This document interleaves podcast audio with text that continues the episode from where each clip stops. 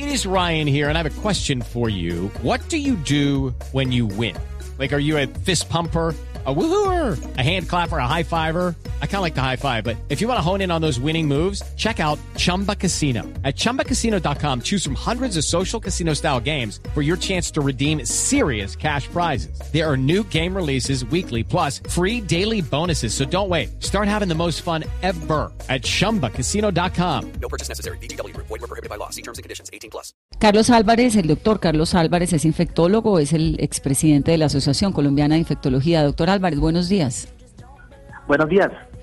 Doctor Álvarez, ¿cómo funciona el sistema inmune de los seres humanos frente a lo que comemos? Es decir, ¿es así? Si yo consumo pollo con antibióticos, ¿mi cuerpo se hace más inmune a los antibióticos? No, mire, el, punto importante a tener en cuenta es que todos los, todos los organismos vivos eh, estamos conviviendo con bacterias y con virus y otros microorganismos. Normalmente los microorganismos que atacan a, los seres humanos no atacan a, las, a los animales o a los pollos o a las vacas. Hay, hay, excepciones que nosotros llamamos la zoonosis, que son enfermedades que pueden ser afectar a los animales y al hombre. Un ejemplo de eso es la rabia. Pero en el caso de las bacterias, cuando se dan antibióticos para crecimiento animal o para evitar las eh, infecciones en, las, en los animales, estas, eh, el antibiótico hace el efecto sobre las bacterias de los animales pero unas de estas bacterias se vuelven resistentes y pueden transmitir el mecanismo de resistencia a bacterias humanas. Cuando uno tiene, o las personas que están manipulando alimentos, eh, tienen contacto con estas bacterias, puede ser que las bacterias que ya son resistentes llegan a contacto con las bacterias de los que nos afectan a los seres humanos y adquieren el mecanismo de resistencia. Es decir, el dar antibióticos a animales no solo genera resistencia en las bacterias de los animales, sino que le transmite a bacterias que afectan a los seres humanos. Esa resistencia. ¿Y qué tanto le, le ponen a los animales hoy en día antibióticos?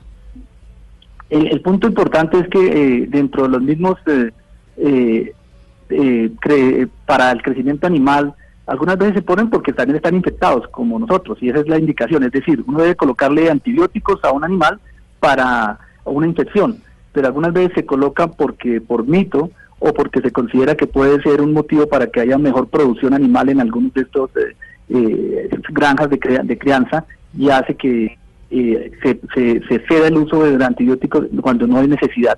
Es, es, importante, yo no podría decir qué tanto es el porcentaje de uso, pero sí es frecuente que se use antibióticos en, los, en granjas para pollos y para otro tipo de, de animales. Y entonces como consecuencia, doctor, cuando nosotros necesitamos, doctor Álvarez, cuando nosotros los humanos necesitamos un antibiótico, ¿es posible que ese antibiótico no nos funcione si hemos estado comiendo, no sé, pollo, carne con antibióticos durante muchos años? Podría ocurrir, podría ocurrir que si algunas veces los alimentos vienen también con antibióticos, podría ocurrir que nuestras eh, bacterias que vienen con nosotros vean, conocen el antibiótico y adquieren el mecanismo de resistencia. Las bacterias, como seres vivos, logran eh, adaptarse y manipular su, manipularse genéticamente para volverse resistentes. Y eso puede exactamente lo que tú acabas de decir, puede ocurrir, y es lo que ocurre.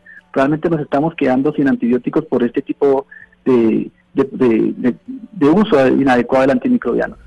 Y es por eso entonces que la OMS dice, no más antibióticos, dejen de meterle innecesariamente antibióticos a los animales que después no los vamos a consumir y las medicinas no nos van a funcionar. Doctor Álvarez, gracias. No, con mucho gusto. Carlos Álvarez es infectólogo, es el expresidente de la Asociación Colombiana de Infectología.